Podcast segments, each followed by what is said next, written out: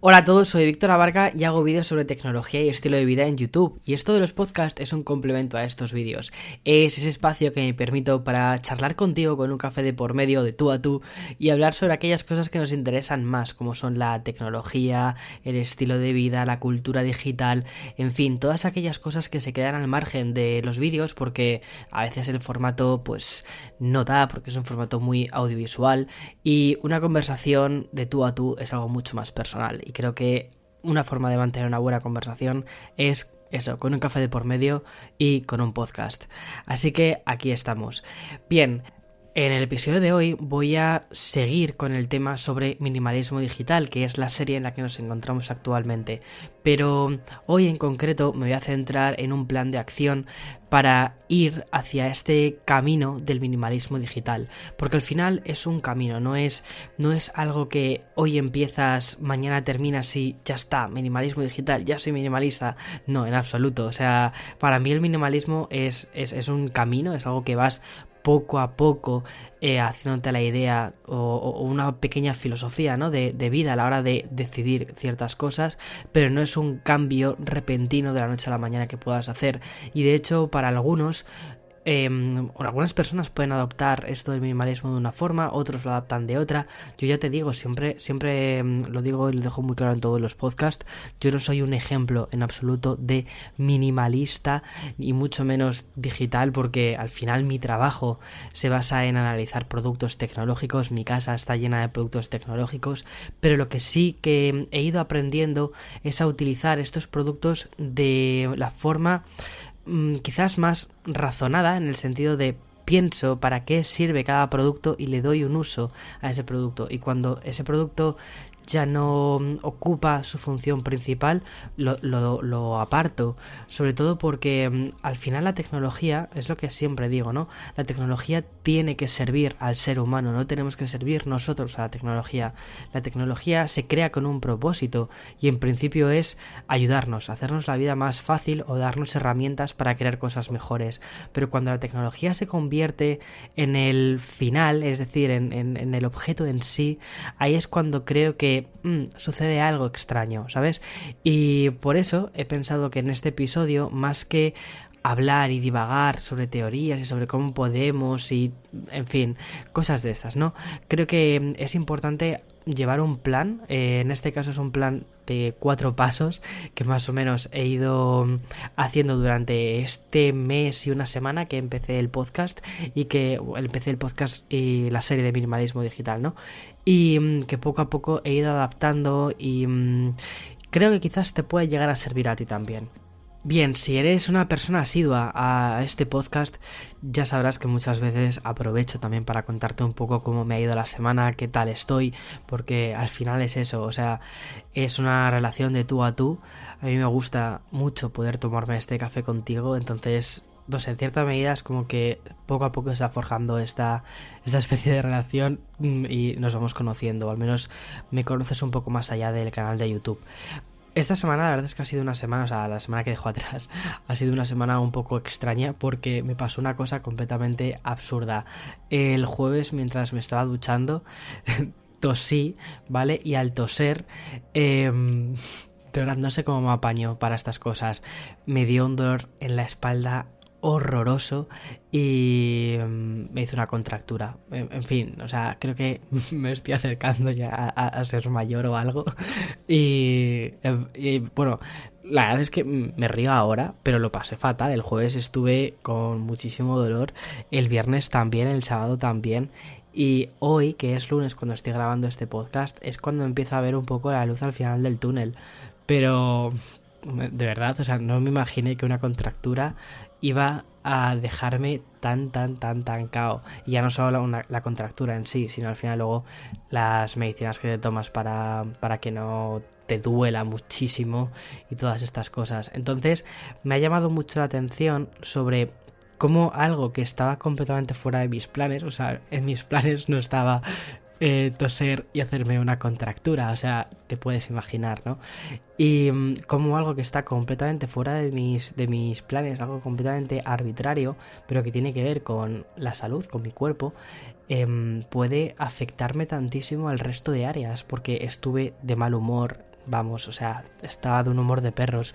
Y mm, tampoco pude trabajar. O sea, no podía sentarme en una silla porque me dolía todo cuando me sentaba en una silla y mm, afectó eso, ha afectado a mi rendimiento, ha afectado a mi productividad y ha sido muy interesante que, es, que me haya sucedido justo en la semana, que ya no sé si escuchaste el podcast anterior, pero en el podcast anterior comentaba que iba a hacer un vídeo sobre productividad y sobre cómo medir el tiempo, como, bueno, una serie de, o sea, un podcast, perdona, un vídeo sobre productividad y mm, cómo medir el tiempo, cómo organizarnos mejor.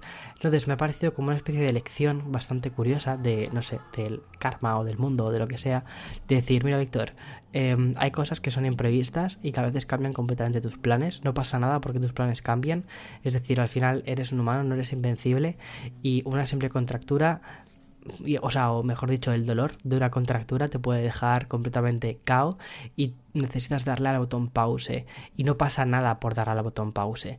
Entonces durante estos días la verdad es que he jugado muchísimo a videojuegos, he estado jugando a dos videojuegos principalmente, al, Animal Crossing, que ya he hablado alguna vez en este podcast y también en redes sociales, y a otro RPG que es el Persona, que me encanta, es una serie de videojuegos que ya lleva varios años funcionando, en concreto creo que llevan ya como 23 años y este es el Persona 5 y mm, me está encantando este juego.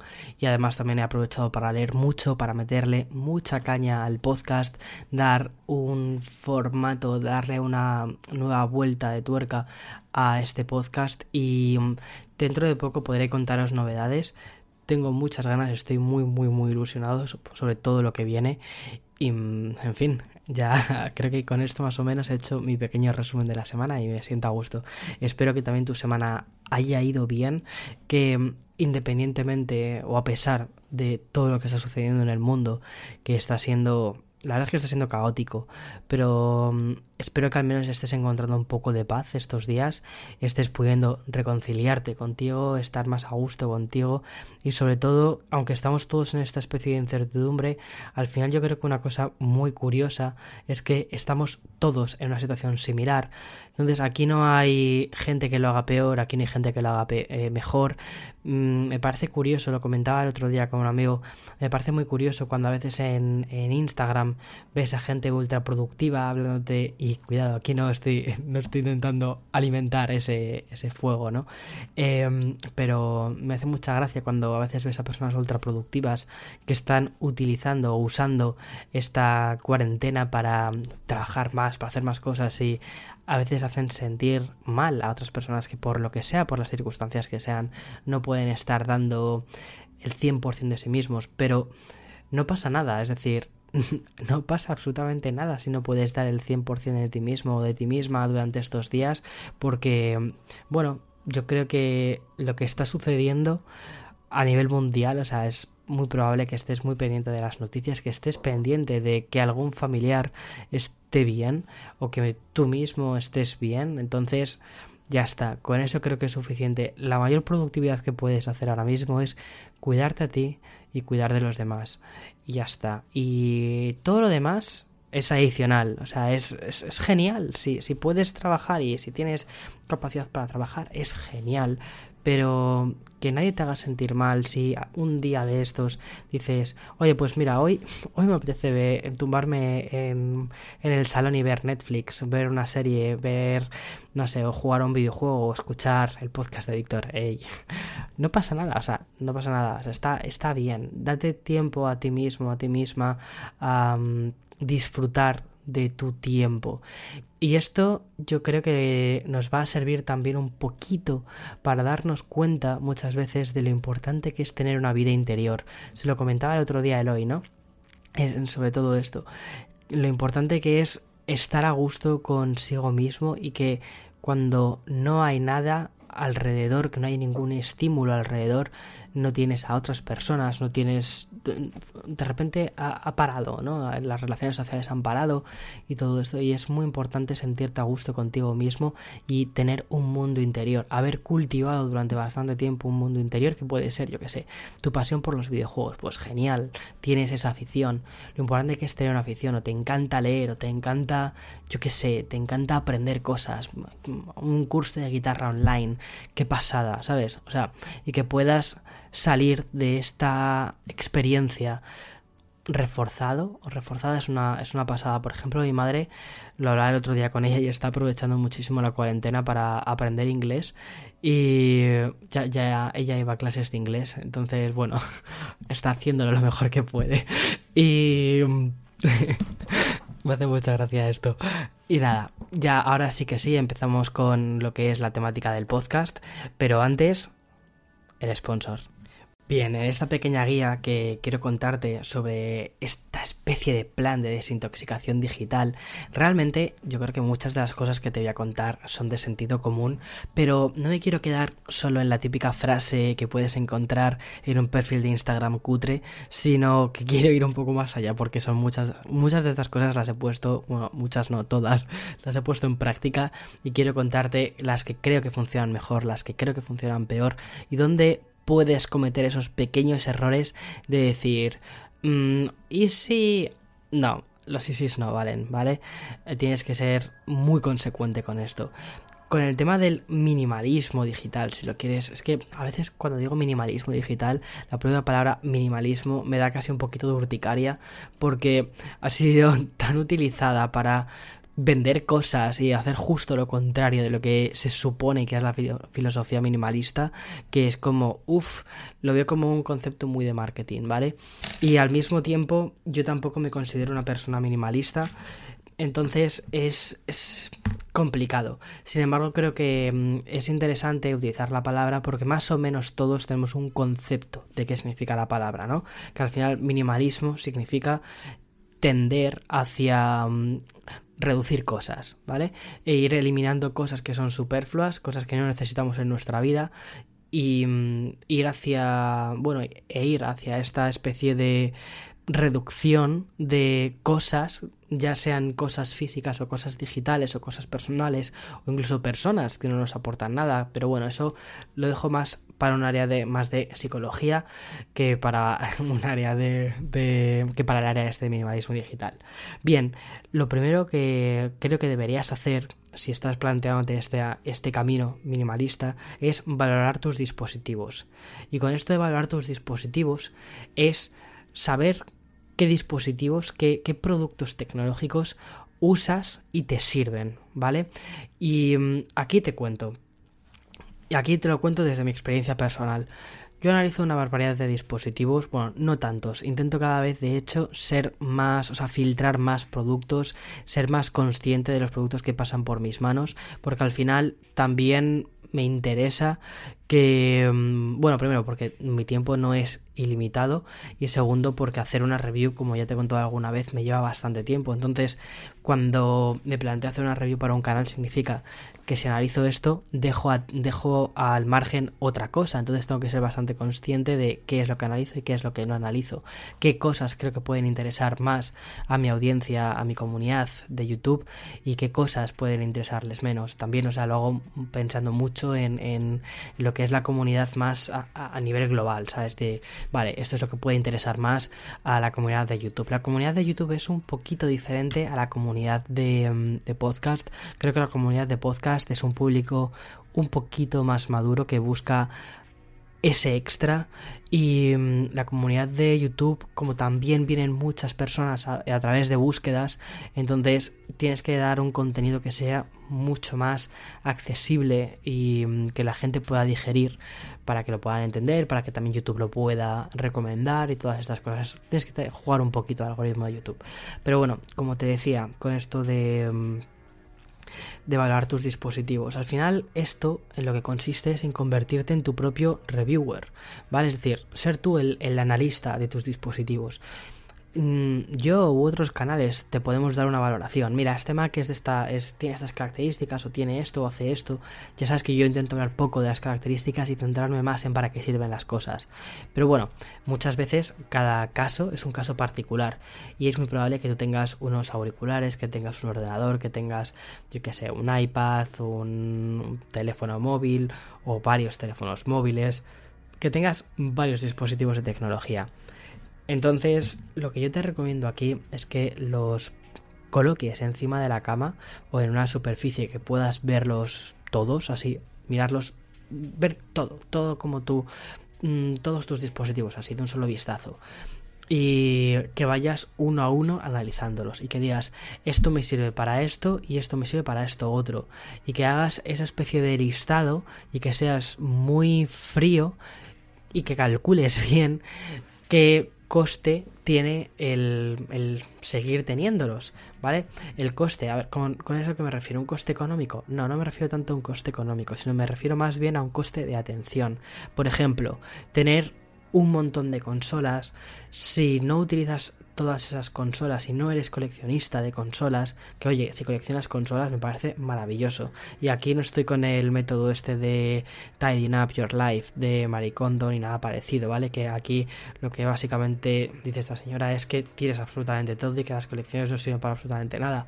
Estoy totalmente en desacuerdo, es decir, hay colecciones que te pueden hacer muy feliz y si eres coleccionista de cromos, genial. Si eres coleccionista de videoconsolas, me parece maravilloso.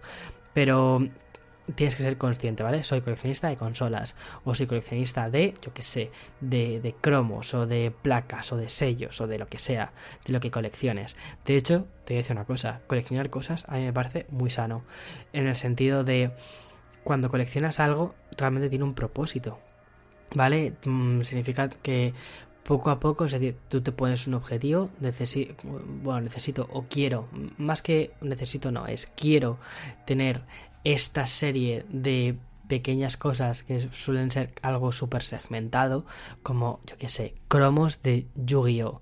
Por ejemplo, o cromos de Pokémon. Y vas poco a poco haciendo eso, vas poco a poco coleccionando esos cromos y, bueno, pues en cierta medida es, es, una pequeña afición y cada vez que vas a, yo que sé, un kiosco, cada, cada X tiempo, decides comprarte unos cromos de, de, Yu-Gi-Oh! Pues oye, maravilloso. Y, mm, o, o cartas o lo que sea, yo que sé, coleccionar me parece que no está mal en absoluto, pero la tecnología al final tiene un propósito. Si eres coleccionista de tecnología porque quieres tener dispositivos antiguos, me parece maravilloso. Yo también tengo dispositivos antiguos y me gusta simplemente porque han significado cosas en mi vida o mm, también han significado cosas a la hora de, yo que de que la compañía haya cambiado algunas líneas de diseño y mm, a mí ese tipo de cosas me gustan.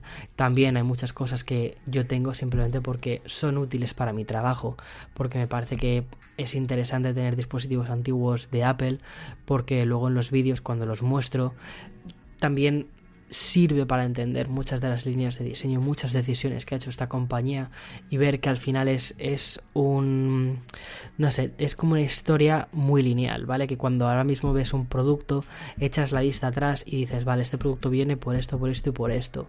Puedes echar la vista atrás, ¿vale? Pero con el pero, pero para la mayoría de cosas o para la mayoría de personas este no es el caso, ¿vale? Y muchas veces acumulamos, yo que sé, MP3, o sea, el típico reproductor MP3 o el típico Dixman que ya prácticamente ni funciona y tal, y que lo tienes para dos ocasiones. Lo que te recomiendo es que si tienes un Dixman por ahí, eh, o tienes, yo que sé, el reproductor MP3 por ahí tirado, piensa si eso no lo puedes sustituir, por ejemplo, en el, en el iPhone. decir, vale, pues en el iPhone o en mi teléfono Android, el que sea que tengas, tiene este reproductor de música. Voy a ponerme la música que tengo en mi MP3 y lo voy a meter aquí.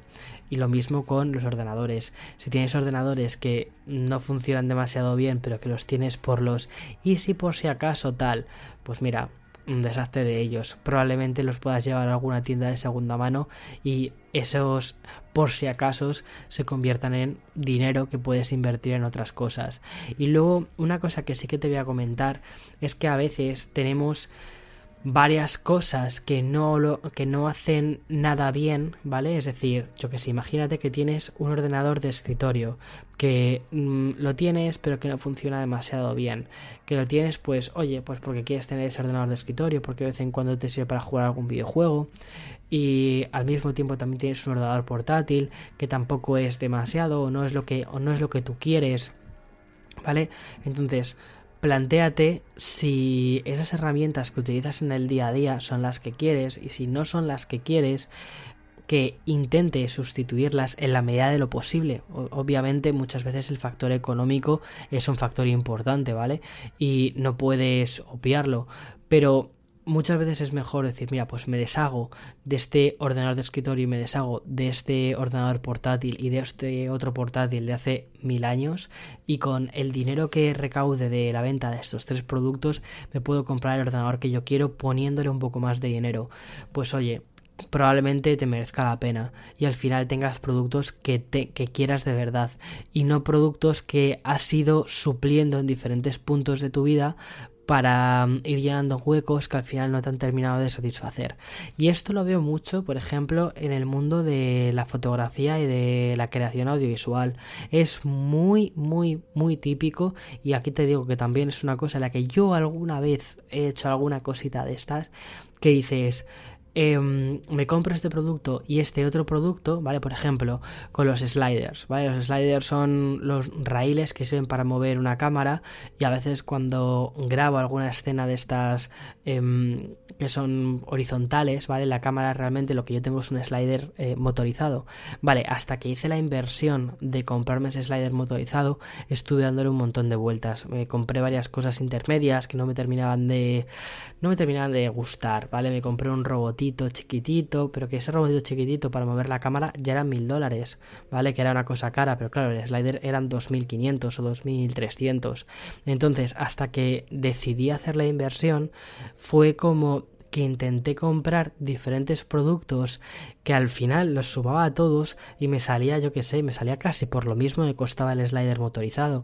Pero mm, intentaba como suplirlo, decir, bueno, pues ahora me compro este robotito chiquitito que realmente parece un cochecito de juguete que le pones la cámara y hace algo similar.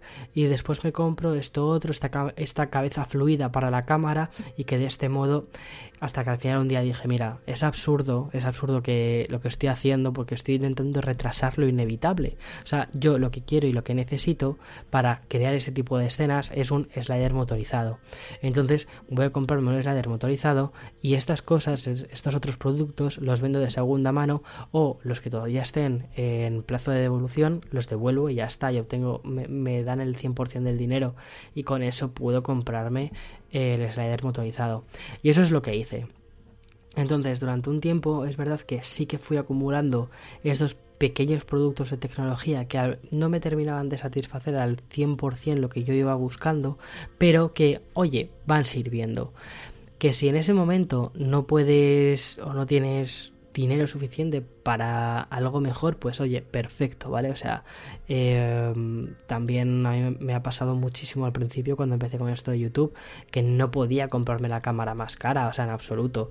Me compré una cámara que ya me parecía cara, que era la Canon 80D en ese momento, y que fueron mil dólares solo el cuerpo de la cámara y para mí ya era una inversión em, de decir ostras me estoy comprando una cámara de mil de mil dólares luego lo que no sabía es que un año más tarde eso eso me parecería barato para lo que luego fui descubriendo que pueden llegar a costar las cámaras y los objetivos y todas estas cosas que el que te metes en el mercado de cámaras un poquito más Em, potentes o con mejor calidad, ya dices, hasta luego.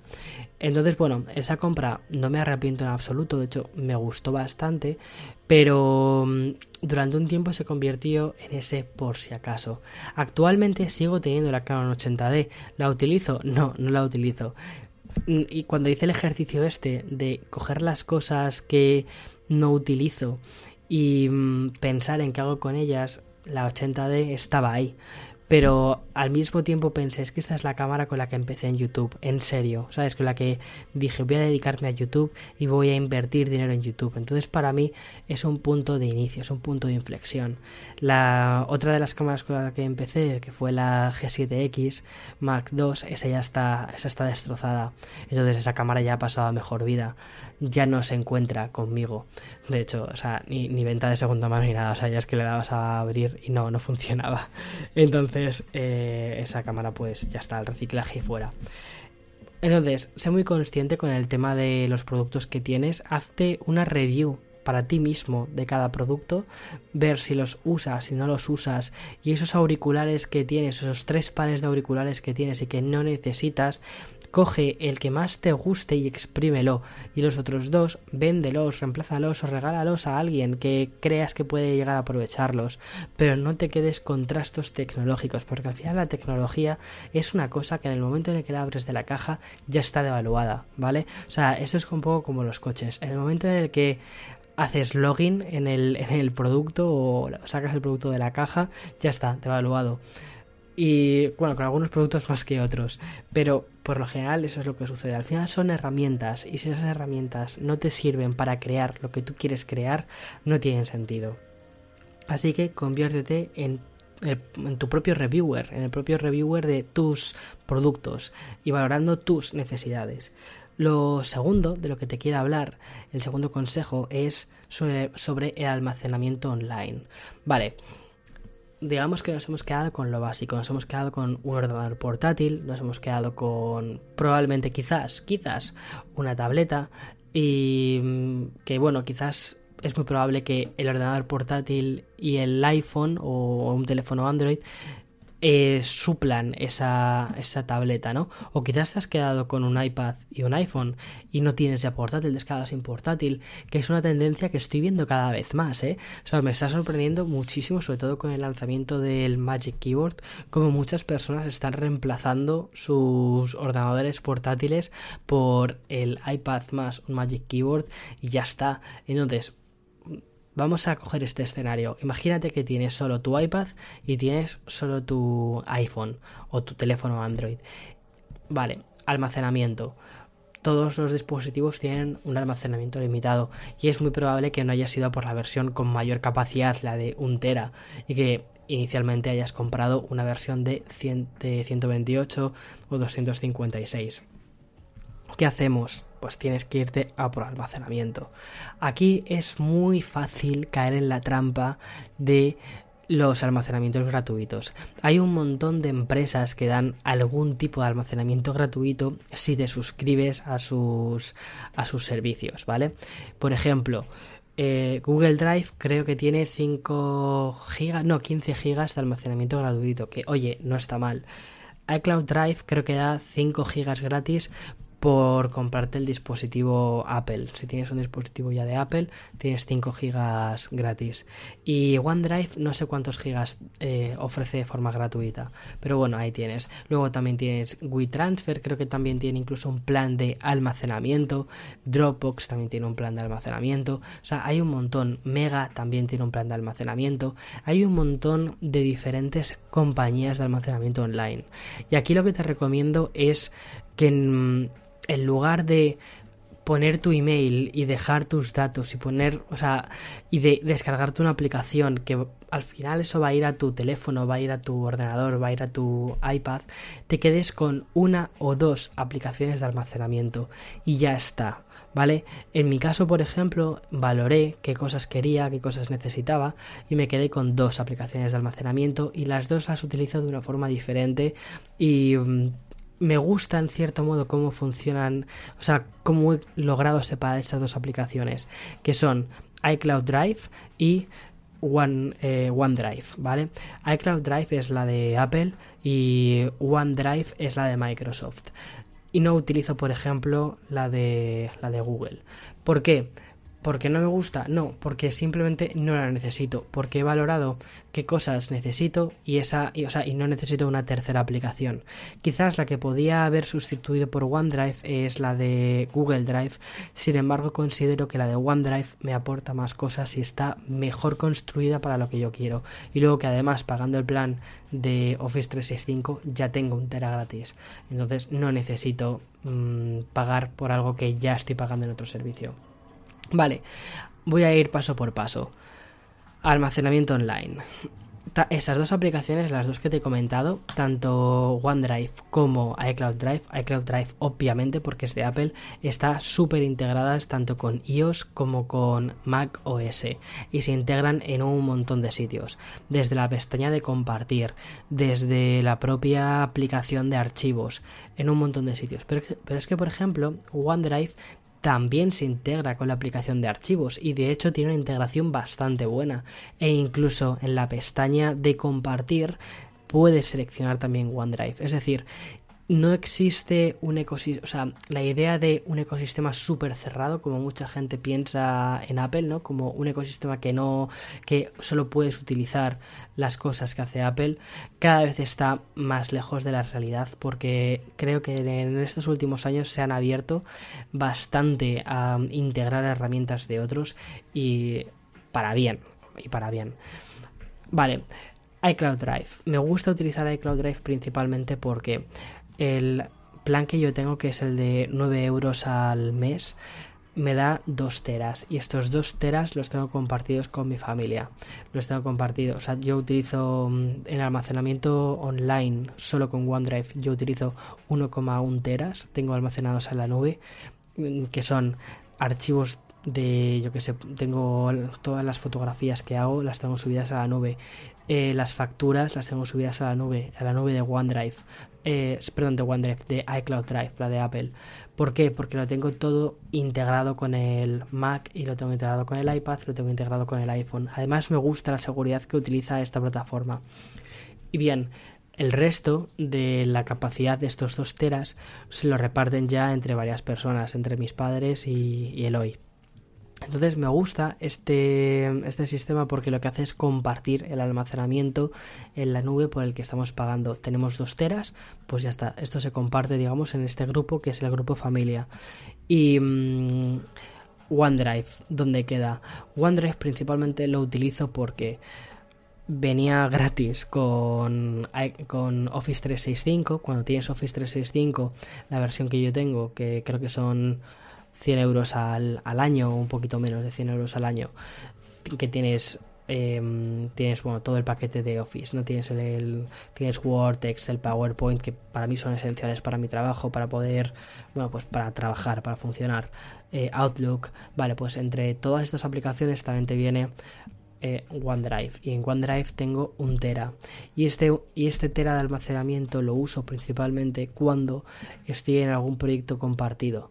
Tipo yo que sé em, con yo que sé tengo que editar un vídeo y tengo que pasarle a, la persona que me ayuda a veces a editar los, los vídeos tengo que pasarle todo el b-roll.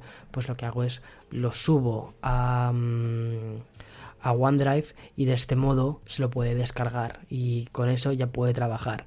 Y se crean links además bastante seguros que accedes únicamente a las carpetas a las que estás dando acceso.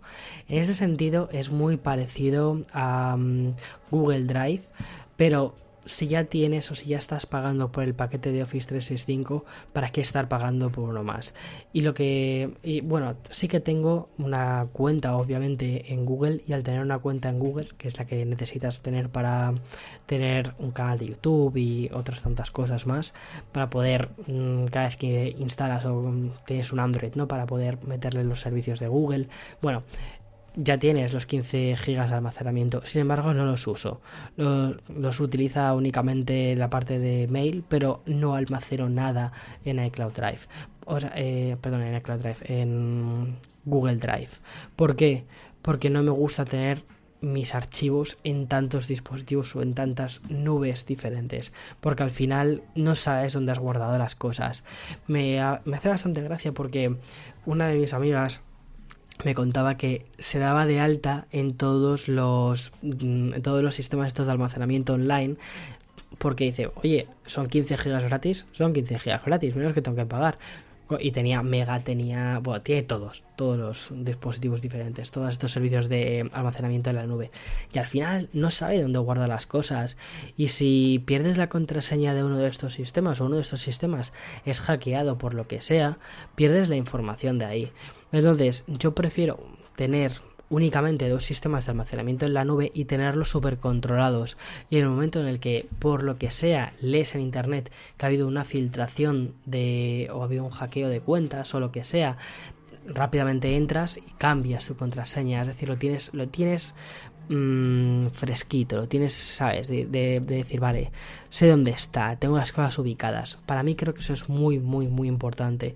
Y al final, un poco el tema del minimalismo digital, lo que significa al menos para mí, es tener el control de las cosas que tienes, es decir, las cosas que posees, esos archivos digitales, tienes el control sobre ellos, sabes dónde están.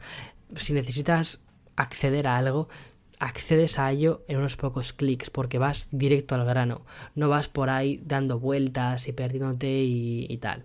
Entonces, con el tema de almacenamiento online, lo que yo te diría es que intentes reducir todas las cosas a un par de ellos como mucho e incluso si puedes, solo a uno que para mí sería ideal tener solo uno. Decir, bueno, pues llevo todo, por ejemplo, a OneDrive. Sin embargo, con OneDrive solo tengo un tera y ya como te he comentado, tengo 1,1 teras almacenados en la nube. Y ya que lo estoy pagando, pues mira, oye, no me importa. Y además que creo que da muy buen servicio eh, iCloud Drive a nivel familiar. Entonces, no me importa en ese sentido. Pero cuantos menos dispositivos cuantos menos sistemas de almacenamiento tengas en este sentido, mejor. Menos opciones tienes de perder tus archivos.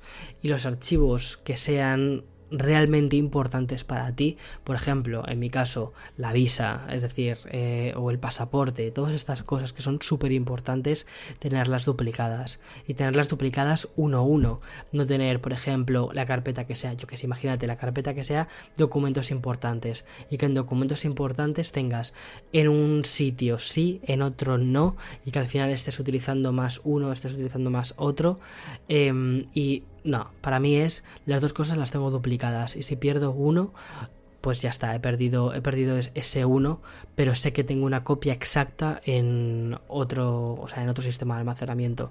Para mí eso es, vamos, súper importante. Y hablando de servicios y suscripciones, porque al final todo esto se basa en modelos de suscripción, es decir, pagas un almacenamiento online mes a mes. Bueno, pues Creo que también es muy importante como, como tercer consejo que mm, analices muy bien a qué estás suscrito. Con esto lo que te digo es que mm, cuando dejes de escuchar el podcast o que hagas una pausa en el podcast, te vayas a iTunes, si estás utilizando por ejemplo un, un, Mac o un iPhone o lo que sea, que te vayas a iTunes y que eches un vistazo a las suscripciones que tienes activas y que pienses muchísimo si esas suscripciones que tienes realmente las estás utilizando. ¿Cómo lo puedes ver? Bien, desde la es un poquito confuso, ¿vale? Y depende bastante de dónde desde dónde accedas. Pero por ejemplo, si estás desde un Mac, desde la aplicación de música, creo que es, puedes irte a iTunes y de ahí a iTunes puedes irte a mis suscripciones. Una vez que entras en tu cuenta. Esto es interesante porque aquí puedes ver todas las suscripciones que tienes activas y que se pagan a través del sistema de Apple. Las que no se pagan a través del sistema de Apple no las vas a tener ahí. Las, esas deberías al menos haberlas apuntado en alguna lista o lo que sea, o tendrías que tenerlas, no sé, tendrías que tenerlas a mano. Y si no, otra opción que puedes hacer en caso de que estas no las tengas a mano es buscar en tu carpeta de correo poner suscripción. ¿Vale? Y, en tu, y probablemente te aparezcan un montón de cosas a las que estás suscrito y que probablemente no, no, tenías, no tenías a mano, no sabías ni que siquiera que estabas suscrito a ellas. Entonces, con esto, importante, coge las suscripciones que no usas y quítalas. Ya no solo porque te vas a ahorrar dinero, sino porque te vas a ahorrar que tus datos estén por ahí circulando y que estés dado de alta en servicios que ya no solo no estás usando, sino que encima estás pagando, lo cual es aún más fuerte.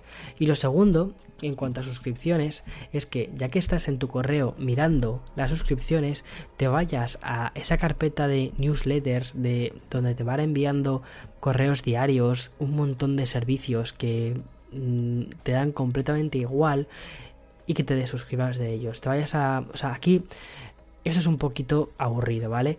Porque te tienes que ir uno por uno yéndote a la parte inferior de los emails y dándole a unsubscribe en la mayoría de las veces o darse de baja y date de baja de los emails y aquí no lo puedes hacer de forma automática porque muchas veces la gente de marketing ha pensado en que la gente no lee vale y estás dándole o sea estás dándole clic al no me quiero desuscribir.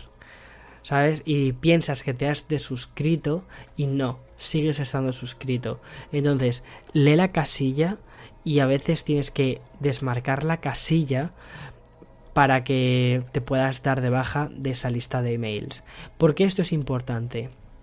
Porque muchas veces las empresas cuando están a punto de la bancarrota o cuando son rescatadas o cuando son compradas por otra empresa una de las cosas que hacen es vender su base de datos. Y eso es una cosa muy, muy habitual. Hace nada ha pasado con una empresa como ha sido Boosted Boards, que es la empresa de patinetes eléctricos que moraba muchísimo. De hecho, era el patinete eléctrico que utilizaba Casey Neistat, que es un blogger famosísimo de, de YouTube. Y bueno, esta empresa pues no le han ido bien las cosas. Y una de las cosas que ha hecho cuando ha vendido la compañía eh, ha vendido todo, ha vendido, sus, ha vendido datos, ha vendido todo.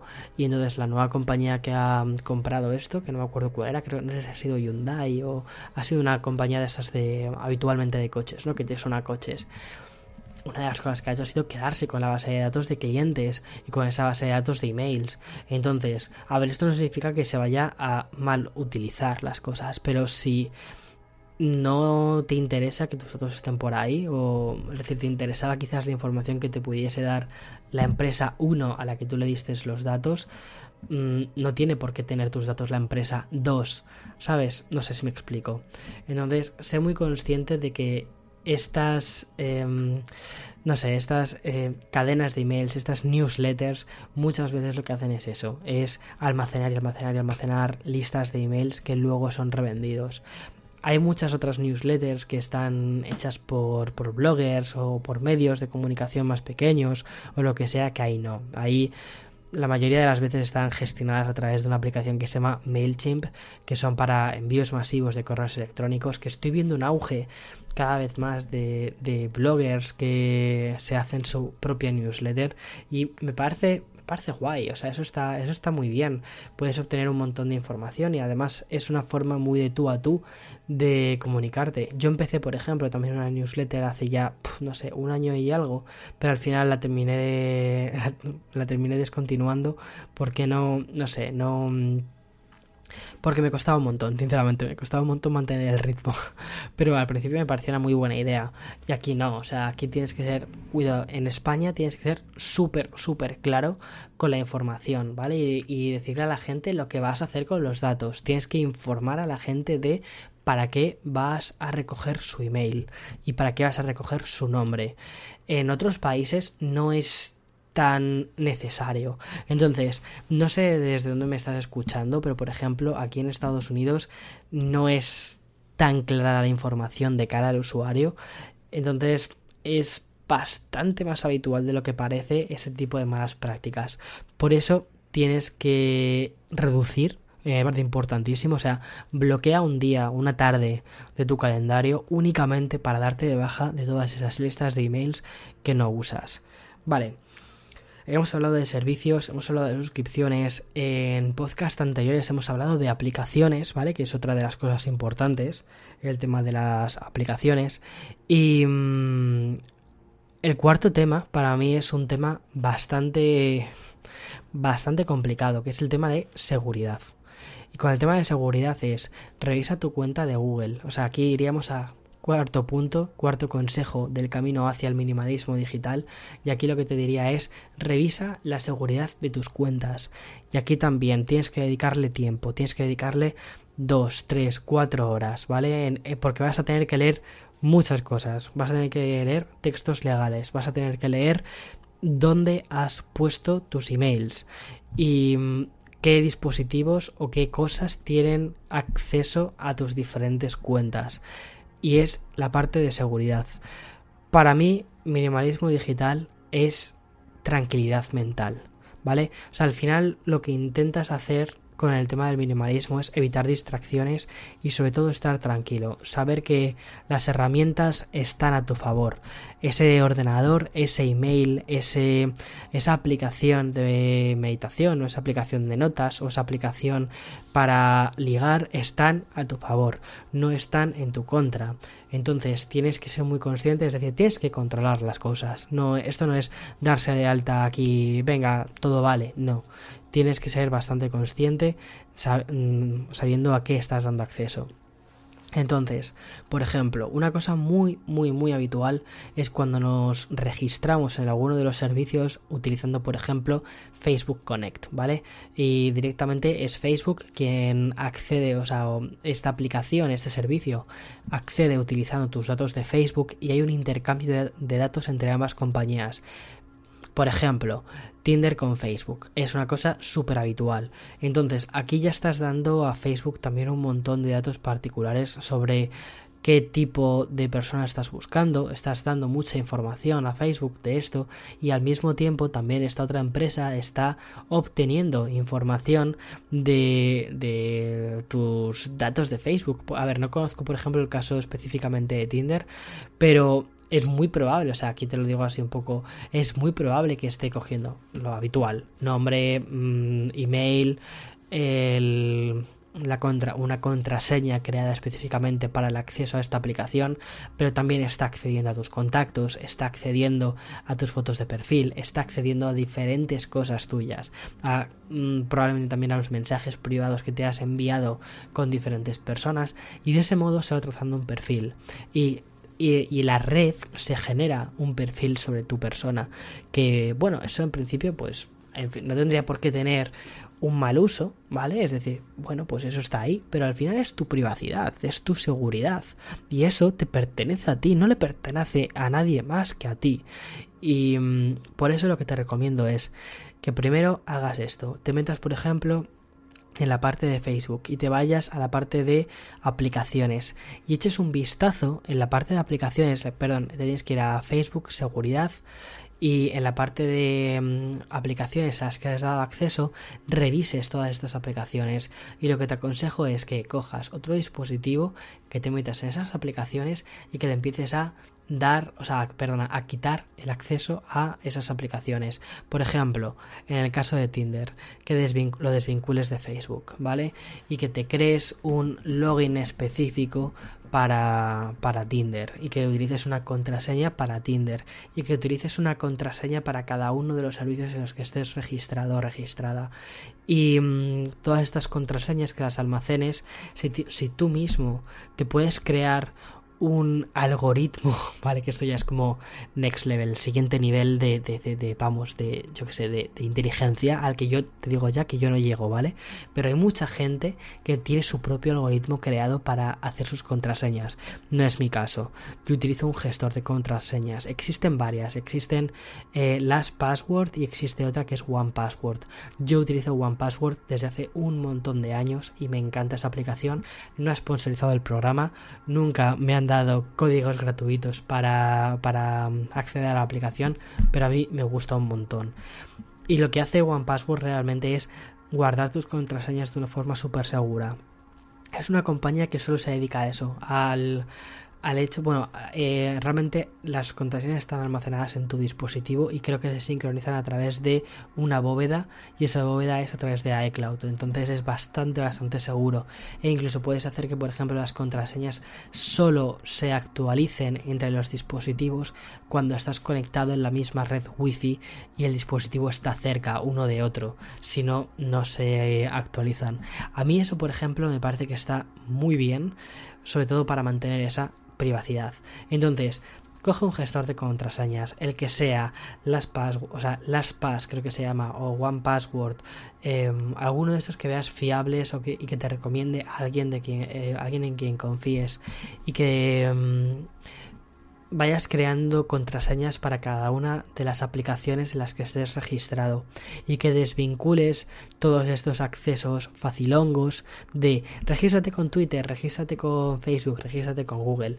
¿Por qué? Porque como acceden a una cuenta, acceden a todo. Y ya no solo eso, ya no solo que una persona ajena a ti vaya a acceder, sino que las propias empresas vayan a comercializar con tus datos. Al final tus datos, tu privacidad, es tu seguridad. Y hemos ya, o sea, ya hemos visto cómo se pueden alterar el curso de unas elecciones utilizando datos extraídos de estas redes sociales. ¿De verdad queremos repetir los, los, mismos errores que ya hemos cometido? No sé, creo que, creo que tenemos que ser muy conscientes de la información que ponemos ahí, que dejamos ahí al, no sé, gratis a las marcas y a... Mm, y bueno, ya estos lobbies, a estos holdings increíbles que comercializan con tus datos, con tus gustos y que al final tus preferencias como persona y, quien tú eres como persona pasa a ser una etiqueta para hacerte llegar mensajes publicitarios. No sé. Me parece interesante poder analizar todo esto desde una perspectiva incluso de minimalismo digital e ir cerrando puertas porque cerrar estas puertas a estas aplicaciones o a estos servicios que no nos aportan ningún valor significa centrarnos en aquellos que sí que nos aportan valor y probablemente esos servicios que nos aporten valor no les estamos prestando tanta atención como merecen simplemente porque estamos metidos en todo el ruido de estas aplicaciones que por lo general su único interés es ofrecerte información de baja calidad, de consumo rápido, para que te quedes enganchado a ellas y que cada clic que das, cada like que das, sirva para alimentar ese monstruo que lo que hace es crear un perfil basado en nuestros gustos, en nuestra demografía, para poder crear mensajes cada vez más específicos y que con esos mensajes cada vez más específicos puedan alterar incluso nuestro bienestar. ¡Wow! Entonces, eh, para mí hablar de minimalismo digital es eso, es hablar de reducción.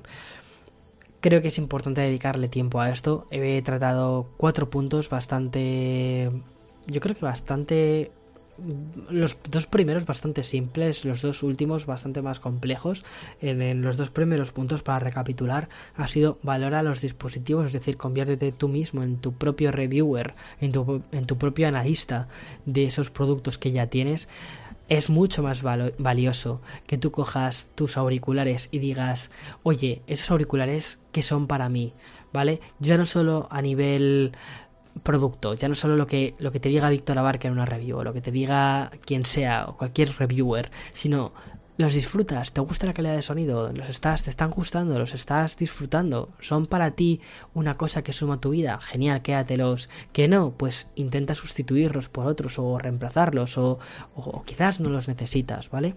Y que mm, para la próxima compra que hagas tengas eso en cuenta, tengas en cuenta tu opinión, tu opinión es mucho más valiosa que la de cualquiera que veas en una pantalla, incluyéndome a mí, ¿vale? Porque al final, cuando yo hago un vídeo, de, review de un producto, hablo por, por mí. Es decir, a ver, sí que intento ponerme en la postura de, de otra persona, eh, pero sobre todo yo lo que intento es crear reviews que respondan a mis propias necesidades, pero las necesidades de cada uno las conoce cada uno, ¿vale? La realidad de cada uno es su realidad, ya está.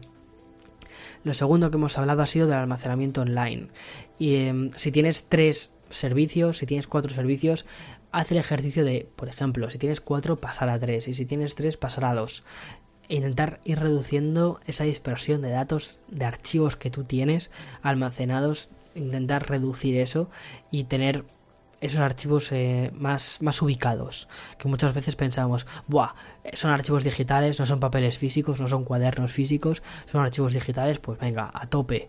Venga, a crear, a crear, a crear, a crear. Y luego cuando intentas recuperarlos, eso se convierte en un Harry que flipas. Bueno, 3. Servicios y suscripciones hemos hablado de mm, los servicios en la nube y también es importante que revises las suscripciones que tienes activas porque te vas a dar cuenta que muchas de las suscripciones que estás pagando no las necesitas. Entonces, oye, chico, chica, eso es dinerito para tu bolsillo que luego puedes gastar en otra cosa o, o, en una cena con tus amigos cuando todo esto termine. Dios mío, qué ganas tengo de eso, de salir a la calle y cenar en condiciones y decir, este homenaje para mí. En fin, y luego por último, seguridad. Porque hablar de minimalismo digital es hablar de tranquilidad mental. Entonces, para mí la seguridad, saber dónde están mis datos puestos, es importante. Y cuantas menos empresas tengan tus datos, mejor. Ah, y una cosa que se me ha olvidado mencionar. Em, y aquí me parece, oye, me quito el sombrero con una cosa que ha hecho Apple. Apple ha creado una cosa que se llama como una especie de em, login con Apple. Y aquí dirás, vale, Víctor, ¿y el login con Apple no es lo mismo que el login con Facebook o, con el, o el login con Google? No, no es lo mismo y ya lo he comprobado varias veces. Aquí quizás sería interesante incluso hacer un vídeo de esto porque me parece que, no sé, es una forma muy curiosa de cómo mm, tratar la privacidad cuando estás registrando diferentes aplicaciones. Lo que hace el login de Apple es utiliza una cuenta de correo falsa, ¿vale? Es decir, bueno, generada solo para esa aplicación. Entonces tú imagínate, ¿vale? Tú imagínate que tu cuenta de correo es pepitojiménez.gmail.com y esa es tu cuenta con la que tienes vinculada em, tu ID de Apple, ¿vale? Entonces, por un lado tienes tu ID de Apple y por otro lado tienes la aplicación X, ¿vale? La que sea, que, en la que quieres registrarte. Vale, si esta aplicación X, por ejemplo, puede ser Headspace, la aplicación esta de meditación que ya te he comentado alguna vez. Si Headspace, que en el, que en el caso de Headspace lo tienen, lo tienen activo, tienen una cosa que es login con Apple. Entonces, lo que hace cuando le das a ese botón es Apple genera un correo electrónico, ¿vale? Que lo que hace es vincularlo, o sea, genera un correo electrónico que realmente nunca llega a tu bandeja, ¿vale? O sea, ese correo electrónico no es un correo electrónico real que, al que tú puedas enviarle un email ni nada parecido. Lo que hace es genera un correo electrónico y una contraseña únicamente para esa aplicación, para ese servicio. Y tú no, o sea, tú puedes ver el correo electrónico porque lo tienes vinculado a tu ID de Apple, pero esto funciona como una especie de cortafuegos y la aplicación realmente si quisiese mandar un correo electrónico promocional va a mandar un correo electrónico a esa em, dirección ficticia, que no va a ningún sitio. Entonces me parece muy curioso porque es como una especie de, de cortafuegos, ¿sabes? decir, no, no se comercializa con datos, hasta aquí. Es como poner una barrera, un muro. Y mm, en este caso, por ejemplo, el ID de Apple funciona un poco como una especie de intercambiador en el que eh, la aplicación no conoce la, la dirección real de la persona ni conoce una serie de, parámetros. Y de hecho, cuando te logueas, utilizando el perfil de, Apple, te hace todas las preguntas habituales que te haría como si te estuvieses registrando en un perfil, o sea, utilizando un perfil desde cero. Te vuelvo a preguntar por tu nombre, apellidos, porque no tiene forma de obtenerlos de ninguna red social, está bloqueado, ¿sabes? Entonces, eso me parece súper interesante y me parece una forma bastante transparente de cara al usuario, porque al final eh, esta compañía lo tiene muy claro, es decir, ellos no ganan dinero vendiendo eh, datos de usuarios en este sentido, sino que ellos ganan dinero, eh, su negocio es otro, su negocio es son los servicios, ya sean de suscripción como puede ser Apple TV o, iCloud Drive y, y los productos, pero su negocio no es la venta de datos, no es el comercio de datos personales, entonces eso es otra cosa diferente. Y esto mismo se aplica también a la Apple Card, que bueno, eso ya lo hablé hace bastantes meses. Pero bueno, por aquí es por donde van un poco los tiros. Espero que te haya servido esta especie de guía de desintoxicación. Bueno, había, puesto, ¿vale? Para que te hagas una idea, mis notas que tengo puestas para hacer el podcast, lo había llamado plan de desintoxicación digital, aunque realmente es como guía hacia el minimalismo digital o algo así. No sé, ya veré cómo le pongo el título luego para, para que puedas verlo en tu aplicación de podcast favorita.